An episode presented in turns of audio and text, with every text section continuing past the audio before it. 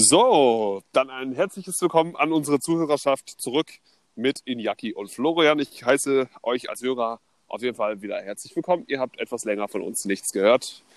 Das tut uns vom Herzen leid, aber es gab natürlich da die Corona, das ist uns da dazwischen gekommen. Wir haben uns dazu entschieden, doch letzten Sonntag statt der Aufnahme noch etwas mit unseren Freunden zu machen und daher kann es jetzt durchaus sein, dass ihr mindestens diese Aufnahme hört, vielleicht noch eine zweite mit dazu als Geschenk. Ich hoffe, es geht euch gut und ich würde jetzt meinen Co-Host, den Herrn Inyaki, einmal bitten, seine erste Story zu erzählen oder ein paar öffentliche Worte zu, zu benutzen. Ja, hallo zusammen. Freut mich, dass ihr uns wieder hört. Ähm, ich fange gleich an mit meiner Geschichte.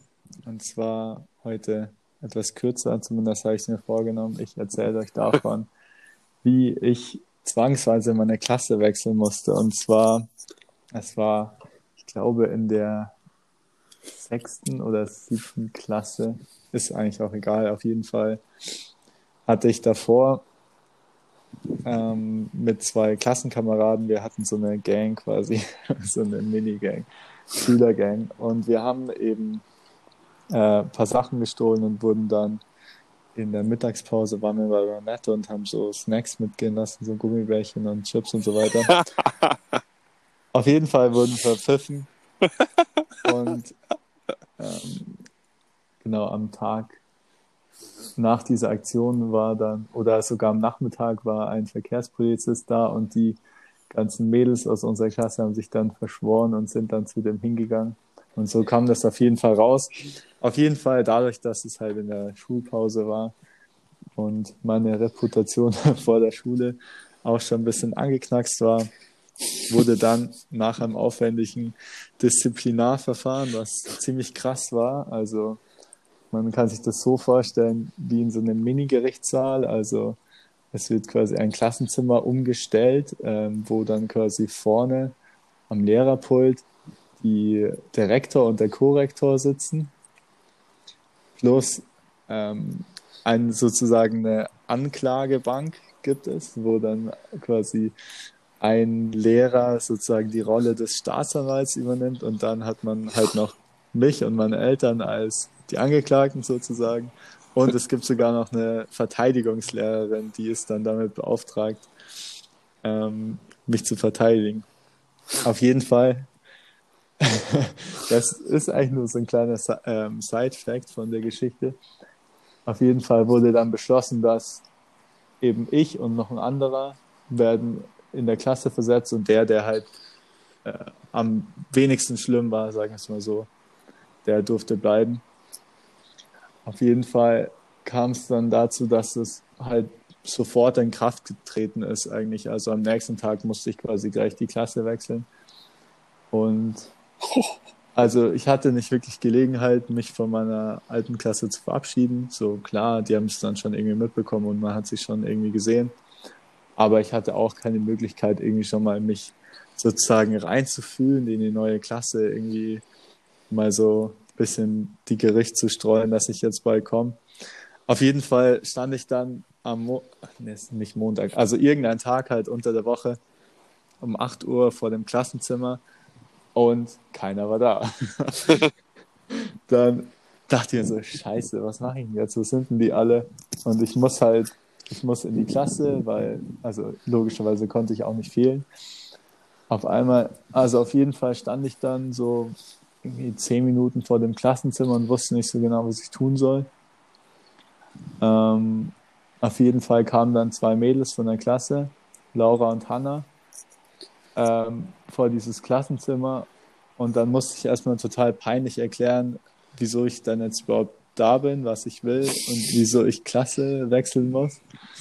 Oh. Und dann hat sich herausgestellt, dass diese Klasse gerade Kunstunterricht in der, im anderen Schulgebäude hat. Das bedeutet erstmal noch zehn Minuten über die Straße laufen, ins andere Gebäude rein. Auf jeden Fall waren wir halt dann zu dritt mega zu spät. Und es war eh schon peinlich genug, weil die kennen mich nicht. Die, ich wusste nicht, was die von mir denken. Und ich konnte, damals die Situation auch noch nicht so ganz klar wiedergeben, weil es mir halt extrem peinlich war, ja, wie das alles vorgefallen ist. Auf jeden Fall standen wir dann halt 20 Minuten, 25 Minuten nach Unterrichtsbeginn vor die, in diesem Kunstraum und dieser Kunstraum ist halt riesig und aber alle sitzen so quasi quadratisch an so an den verschiedenen Tischen. Also man geht nicht vorne rein und und steht so vor der Klasse, sondern man geht halt rein und links und rechts sind quasi die ganzen äh, Leute gesessen.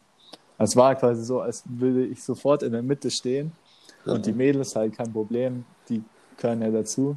Und ich stand dann halt so ganz alleine vor, vorne und musste dann so irgendwie auf zwei Sätze gefühlt erklären, wieso ich jetzt hier neu in der Klasse bin. Und es war natürlich super peinlich. Und dann, ja, ich hatte dann aber Glück, weil dann haben sofort welche gesagt, ja, komm zu uns, setz dich zu uns, wir nehmen dich auf. Und dann äh, war ich natürlich erstmal die Attraktion der Klasse. Und der Lehrer war, ja. glaube ich, not so amused. Aber genau, dann bin ich doch erstaunlicherweise gut reingekommen durch diese offene Art von, von der neuen Klasse. Und genau, was ich davon mitgenommen habe, ist, dass man auch, dass so peinliche Situationen auch vorbeigehen, dass man da kräftig durchatmen kann und sich einfach der Situation stellt und im Endeffekt ist es dann doch nie so schlimm, wie man es sich davor vorgestellt hat.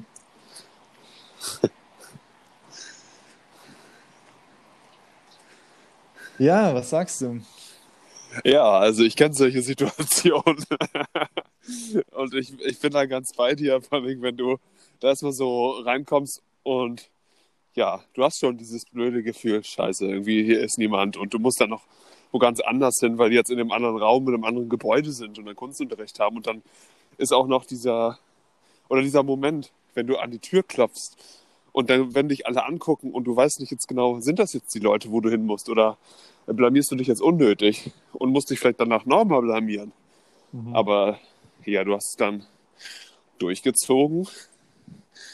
Und was ich jetzt nicht ganz genau verstanden habe, war der Hintergrund, warum du wechseln musstest, war, weil ihr mal so Snacks mitgehen lassen habt, ja? War das richtig? Und ihr kamt dann sozusagen vors Gericht, vors Schulgericht.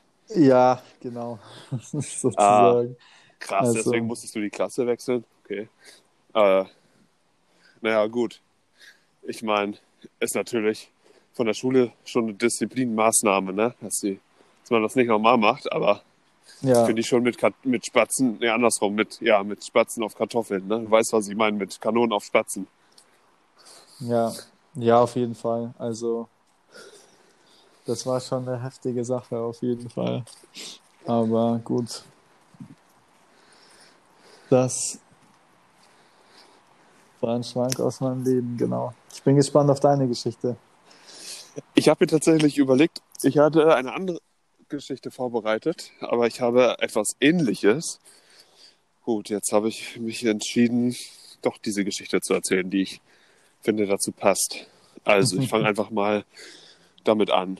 Ich habe von meinem Papa viel gelernt und von meiner Mutter selbstverständlich auch. Aber mein Papa war immer so reisebegeistert, er hat die Welt erkundet, und konnte früher einfach, ja, ist in der DDR groß geworden und da war es einfach so, dass man in die westlichen Länder einfach nicht reisen konnte, sondern mehr so in die osteuropäischen Länder oder nach Russland oder nach Asien und so weiter. Das geht alles kein Problem. Aber nach Amerika und alles, das war immer sehr schwierig. Mein Papa hat Mosaiks gelesen. Das ist so, ja, eine Zeichentrick-Serie nicht, nicht Serie, sondern so eine, so eine Comic-Serie, die er gelesen hat. Und da wurde viel von Amerika gezeigt. Es war einfach so ein langer Traum. Und als ja, er es dann geschafft hatte, als die Grenzeröffnung war, ist für ihn natürlich die Welt eröffnet worden. Und ja, diese Reiselust hat er mir im Laufe, deswegen habe ich da jetzt ein bisschen ausgeholt, im Laufe mhm. meiner Kindheit beigebracht. Und er wollte, dass ich mindestens genauso viele reise wie er. Er hat mir, wir sind mit dem Wohnmobil Wohnmobil zum Beispiel von Norddeutschland aus zu meinem Großonkel, der Richtung Basel, Lörrach gewohnt hat. Er hatte da eine alte Villa gefahren und haben von dort aus dann ja Touren unternommen in die Schweiz und auch nach Frankreich. Worauf ich eigentlich hinaus wollte, ist, bis ich dann 16 Jahre alt war, war ich dann in Neubrandenburg. Das ist eine kleine Stadt. Für diejenigen, die es nicht kennen, es ist 100 Kilometer nördlich von Berlin, kurz vor Polen.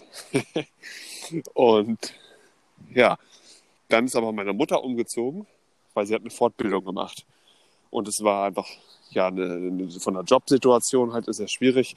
Gerade im Osten hast du weniger Arbeitsplätze, gerade wenn du dich fortbilden willst und vorankommen. Heutzutage hat sich etwas gebessert, aber es ist immer noch ein Vergleich einfach zwischen Ost und West. Ich hatte jedenfalls eine Fest, also eine Anstellung bekommen in einer Kleinstadt bei, bei Lübeck in Ratzeburg, falls das jemand kennt. Und ja, dann stand die erste Veränderung für mich an. Ich war in der Klasse und hatte mir auch einen großen Freundeskreis aufgebaut. Sehr beliebt, wir haben viel gemacht. Wir hatten einen großen Badesee in Neubrandenburg, haben auch viel Sport gemacht, sind laufen gewesen, haben uns auch so einfach mal getroffen, einfach was zu Jungs zu machen, Blödsinn gemacht, auch mal was haben mitgehen lassen oder sind auf Betriebsgeländen geklettert, wo riesige Firmenfahrzeuge standen und dann kamen uns Leute hinterher mit Kampfhunden und wir mussten mega schnell dann über die Absperrzäune wieder rüber und einer kam mal hinter mir her und hat mich dann beinahe erwischt am Bein. Ich habe es gerade noch so über den Zaun geschwungen bekommen. Für unsere Größe war der Zaun mega hoch. Der muss so damaligen Verhältnissen circa zwei Meter hoch gewesen sein. Wir waren vielleicht so 1,50, 1,60, wie groß man auch immer ist. Schwer zu wiederholen. Ja, haben aber auch ein Feuer gelegt, mit einer Lupe auf ein Blatt gebrannt. Und ja, zum Glück ist da nichts weiteres passiert, weil wir haben dann auch diese angekugelten Blätter in so Hortschuppen reingelegt, wo für die etwas jüngeren Kinder dann ähm, Holztretfahrräder gewesen sind. Und naja, es ist zum Glück nie was Ernsthaftes passiert und wir haben das immer rechtzeitig alles dann wieder beseitigen können. Jeden bin ich dann mit meiner Mutter nach äh, Ratzeburg und ja, war mehr, mehr oder weniger dann die zehnte Klasse. In Neubrandenburg war ich in der neunten und hatte dann natürlich ein komplett anderes Umfeld. Ich kannte dort niemanden. Und das ist für ein Kind einfach in dem Alter erstmal mega scheiße. Keine Frage. Ich habe aber eine Gabe, ich komme sehr schnell mit neuen Leuten in Kontakt. Ich bin sehr kontaktfreudig, interessiere mich für verschiedene Weltsichten, verschiedene Charaktere. Von daher dachte Mutti, kein Problem, er kriegt das schon hin. Ich habe auch sehr schnell Anschluss gefunden, aber ähnlich wie bei dir hatte ich Schwierigkeiten mit dem Schulsystem. Das Schulsystem war im Vergleich so, dass mehr Wert darauf gelegt wurde, auf mündliche Mitarbeit. War natürlich auch in Neubrandenburg wichtig, aber das wurde da nicht bewertet. Da war es halt wichtig, sich auch mal zu melden, Beiträge zu bringen, aber nicht halt ist in die Bewertung mit eingeflossen. Vielleicht wird das später auch gekommen. Aber ja, so bin ich ins kalte Wasser geworfen worden und habe dann die Zehnte gleich noch einmal machen dürfen. Weil ich mal, weil es so schön war, eine Ehrenrunde habe mir immer vorgestellt, die Leute, die die Klasse nicht schaffen, das sind doch mega die Opfer, das ist so mega peinlich. Also war es mir auch mega unangenehm, weil ich mich dadurch in meinen Selbstwert gekränkt fühlte, weil ich dachte, ich bin nicht gut genug, wieso schaffe ich das nicht? Dabei sind es die Umstände letztendlich gewesen, mag ich jetzt einfach mal sagen. Klar, zu der Zeit ähm, hatte ich einfach noch nicht das Denken, dass ich sage, ich muss es jetzt trotz der Umstände schaffen, sozusagen dieses verantwortliche Übernehmen für sich selbst. Und ja, bin dann in die sogenannte Sportprofil-Oberstufe gegangen. Leistungskurse gab es sozusagen nicht mehr. Dann habe ich aber festgestellt, hm, irgendwie diese ganze Lernerei und dieser ganze Stoff, was bringt dir das? Ich dachte, nee, ich habe eine Ausbildung angefangen. Habe ich die Ausbildung bei der Telekom im Telekom-Shop angefangen. Und ich hatte auch überhaupt keine Idee, wo ich anfangen sollte zu arbeiten.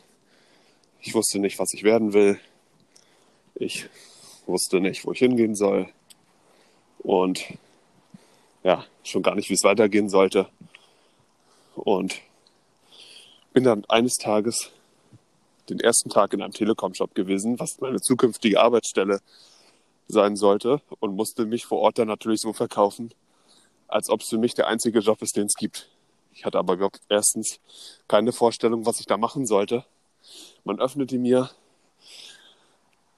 nicht die Tür, nicht die Tür. Vermutlich, weil man mich für einen Kunden hielt oder was auch immer. Bin dann in diesen Laden rein. Das war in Lübeck. Und ich wurde freundlich begrüßt. Es hat alles geklappt. Habe ich ja vorgestellt, hey, ich bin hier eine neue Auszubildende. Und da waren überall, also es waren zwei, drei Counter zu sehen. Und in diesem Shop war eigentlich nichts, was man wirklich greifen konnte. Ein paar Handys waren in der Wand. Und ich habe mich so verloren gefühlt. Hab, was soll ich hier? Äh, mhm. Scheiße, dafür habe ich mich jetzt hier verpflichtet für drei Jahre. Scheiße. Aber mit der Zeit habe ich dann meine Unsicherheiten abgelegt. Ich habe furchtbare Angst gehabt vor dem Kontakt mit Kunden. Ich habe mich eher früher mal versteckt vor den Leuten. Ja, bis ich dann sprechen konnte und gemerkt habe, hey, ich habe einen eigenen Redebeitrag. Dann kam die Entwicklung, ich bin besser geworden, besser geworden. Und dann habe ich plötzlich festgestellt, dass nach den Jahren, irgendwann fing das an, die Vorgesetzten sogar auf mich zugekommen sind, um mir Fragen zu stellen. Wenn du in so einer Entwicklung bist, ist das für dich ein großartiges Gefühl, weil du merkst, Moment, hä, wieso fragt der mich das eigentlich? Der ist doch dein Vorgesetzter. Ich hatte immer einfach eine andere Sicht darauf, bis ich dann verstanden habe, hey, du entwickelst dich, mein Freund. Du veränderst dich. Du kommst weiter. Das ist einfach so das Feedback von außen, was du erhältst. Das Feedback von außen ist das, was dir zeigt, dass du auf dem richtigen Weg bist. Ja, und um es abschließend zu bringen, leider wurde die Übernahme durch mich in Lübeck nicht erfolgreich, denn es gab nur einen Übernahmeplatz. Ich habe mich dann für Hamburg entschieden, bin dann ja nach Hamburg gekommen, habe dort aber auch das erste Vorstellungsgespräch verkackt. In dem Vorstellungsgespräch ging es letztendlich darum, ich sollte einen Fernseher verkaufen. Es ging darum, einen Fernseher einem Anrufer zu verkaufen. Ihr müsst euch das so vorstellen. Ich saß auf dem Stuhl, davor war eine Trennwand, ich konnte nicht sehen, wer ist dahinter. Und man hat so ein Rollenspiel gemacht. Dahinter saß einer der Personalleute und hat dann ja virtuell sozusagen, nicht virtuell, also ja, mit dir telefoniert. Ich war so aufgeregt, es war so ungewöhnlich mit so einer Wand einfach vor deinen Augen und du tust nur so, als ob du telefonierst. Ja, ich war wahrscheinlich in dem Moment überall mit dem Kopf, aber nicht in diesem Gespräch. Das Ende vom Lied. Natürlich wusste ich trotzdem nicht, ob ich es geschafft hatte oder nicht. Eine Woche später ich kam, bekam das Ergebnis. Leider können wir sie nicht berücksichtigen. Mein Weg bei Telekom sollte aber nicht enden. Denn statt als Nachwuchskraft hatte ich mich dann auf eine externe Stellenausschreibung beworben, dann aber nur für Teilzeit, Spätschicht. Ich dachte, egal, gleicher Standort. Ich bin zu genau denselben Personalleuten wiedergekommen, wo ich das erste Vorstellungsgespräch gemacht habe. Die kannten mich noch. Also, hi. Hey. Und scheinbar waren sie so flexibel, dass sie mir dann ein anderes Rollenspiel zukommen lassen haben. Diesmal ging es nicht um Verkauf eines Fernsehers bei dem Rollenspiel, sondern darum, ja, um an ein fast unmögliches Szenario, nämlich ein Smart an einen Familienvater zu verkaufen, der besonders viel Ladefläche braucht, einfach um seine komplette äh, Familie da mitzunehmen. Naja, aber sie wollten einfach dadurch nur feststellen, ob ich argumentieren kann. Ich habe dann gesagt, ja, dieser Smart hat eine in sich super wandelbare Ladefläche, dass man selbst aus dem kleinsten Stauraum eine riesige Abladefläche machen kann. Und dieses Gespräch, dadurch habe ich dann den Tritt in die Tür bekommen, habe es geschafft. Sie haben mir gratuliert. Eine Woche später kam das Ergebnis. Dann, ja, ist die Zeit nach und nach verflogen. Ich habe mich von, von 20 Stunden auf 30 hochgekämpft. Also ich habe noch einen Arbeitsvertrag bekommen dann war ich stolz und ich habe es geschafft, dann auf 38 Stunden mich hochzukämpfen. Es war immer jeweils ein richtiger Schritt mit Teamleitern und Co. Und dann folgte der allerletzte Schritt, die Entspätung. Es musst du dir so vorstellen, super viele Leute ärgerten sich, weil nur Spätschichtverträge angeboten worden sind. Und die Frühschichtverträge waren super beliebt. Und ich habe es dann nach vier Jahren endlich geschafft gehabt, habe einen Frühschichtvertrag bekommen, wodurch sich hin mein Leben deutlich gebessert hat. Ich habe zwei Jahre lang immer noch Spätschichten gearbeitet, einfach des Geldes wegen. Ab 20 Uhr gab es Spätzuschläge. Aber ich sage jetzt aktuell, ich scheiße da drauf. Ich habe einen deutlich besseren Lebensrhythmus, früh aufzustehen. Ich kann Freunde treffen. Das gibt viel mehr Erfüllung. Und ja, tut gut. Jetzt bin ich auf dem Weg ähm, und bin, denke ich, auf einem sehr guten Level bei mir in der Firma angelandet. Langfristig möchte ich zumindest da nicht mehr Vollzeit arbeiten, sondern was anderes machen. Dazu heute aber nicht mehr, sondern in einer anderen Story. Ich danke euch fürs Zuhören. Bleibt immer am Ball, kämpft um eure Ziele und ich wünsche euch eine angenehme Woche. Bis dann. Ja, coole Geschichte. Das, ich erfahre immer wieder neue Sachen über dich, obwohl wir uns jetzt schon echt lang kennen. Aber ich wusste das gar nicht, dass du da so dann über den zweiten Weg dann noch bei der Telekom bleiben durftest. Ja.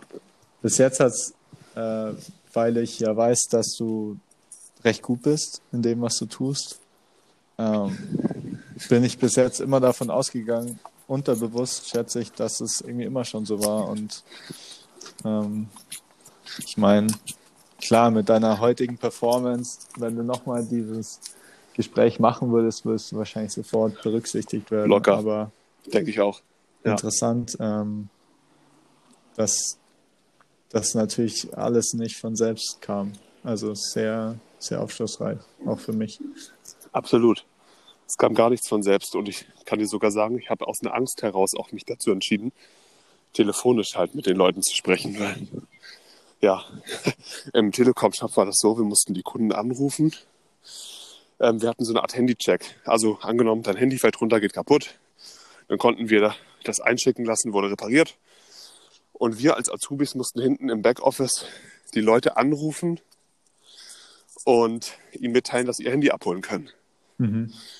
Und ich war so aufgeregt, dass ich nur die anrufen musste, um den Bescheid zu sagen, dass sie ihr Handy abholen sollen. Da lache ich heute drüber. Weißt du? Ich lache darüber. Weil ich habe es sogar geschafft, einmal eine alte Frau zu verunsichern, als ich ihr gesagt habe, äh, ja, schönen guten Tag, Frau, Name denke ich mir jetzt aus, Müller, Ihr Handy, können Sie sich wieder abholen. Wer ist da? So, sie schien so verunsichert, alleine so durch schon meine Art der Stimme, weil ich auch mit meiner Stimme so gewackelt habe, Mhm. dass sie nicht geglaubt hat, dass die Telekom dran ist. naja, also, Das ist ja geil. wirklich richtig Angst. Ich hatte Angst davor, nur vor so einem kleinen Anruf. Und diese Schwäche habe ich genommen, um genau an dieser zu arbeiten. Deswegen bin ich dann jetzt da, wo ich gelandet, wo ich jetzt bin. Aber gut, ist für mich auch nur ein Zwischenschritt. Super cool. Super Ja. cool, muss ich echt sagen. Also Respekt. Ähm, erinnert mich wieder sehr viel an die ganzen Schritte, die ich irgendwie auch mal durchlebt habe. Aber ich gehe jetzt da mal nicht genauer drauf ein. Weil da kann man so viel darüber erzählen. Da könnte ich echt schon die Autobiografie 1 meines Lebens füllen. 500 Seiten. Mit diesen ganzen Zwischenschritten, die man irgendwie so im Laufe der Zeit macht. Ähm, Ja. Ist auf jeden Fall sehr interessant. Also ich finde es immer wieder sehr erstaunlich, wenn man sich vor Augen führt, wie, wie krass man sich ändern kann. So viele Menschen denken, dass, dass, dass man selbst so starr ist oder dass man eine gewisse Identität hat, die man halt so hat. Ja, Aber das genau das Gegenteil ist halt der Fall. Man hat da so viel Flexibilität. das ist es. Und selbst, wo du jetzt sagst, ne, von Leuten, vor denen du so mega Respekt hast, die haben sich das erarbeitet. Die haben das auch nicht unbedingt in die Wiege gelegt bekommen. Die haben was dafür getan. Aber als sie was dafür getan haben, warst du vielleicht noch nicht geboren oder in der Zeit hast du gerade dich mit anderen Dingen beschäftigt, die für dich wichtig waren. Und äh, sie haben was dafür getan und ja, ich hatte auch immer so das Gefühl, Mensch, die sind so, die wurden da reingeboren. Aber die haben sich da reingekämpft, denke ich. Vielleicht auch jeden Tag Sport und Fitness gemacht, Kommunikationstraining oder sich viel mit anderen ausgetauscht, Gruppen gegründet. Ja klar, ein gewisses kommunikatives Talent. Ich glaube, einen gewissen Grad kann man vererbt bekommen, aber das ist so wie nicht jeder kann Michael Schumacher werden, aber jeder kann Führerschein machen und äh, ein guter Autofahrer werden. So möchte ich das mal vergleichen. Ja. Ja. Schlusswort? Gut. ja. Gut. Ähm, dann machen wir heute Schluss hier. Äh, vielen Dank fürs Zuhören. Ich hoffe, die Geschichten haben euch Spaß gemacht. Und wie Flo am Anfang schon angesprochen hat, werden jetzt in nächster Zeit ein, zwei Folgen in kurzen Abständen aufeinander folgen. Ich hoffe, ihr habt dabei Spaß und gebt uns gern Feedback. Und bis zum nächsten Mal. Bis zum nächsten Mal. Mach's gut. Ciao.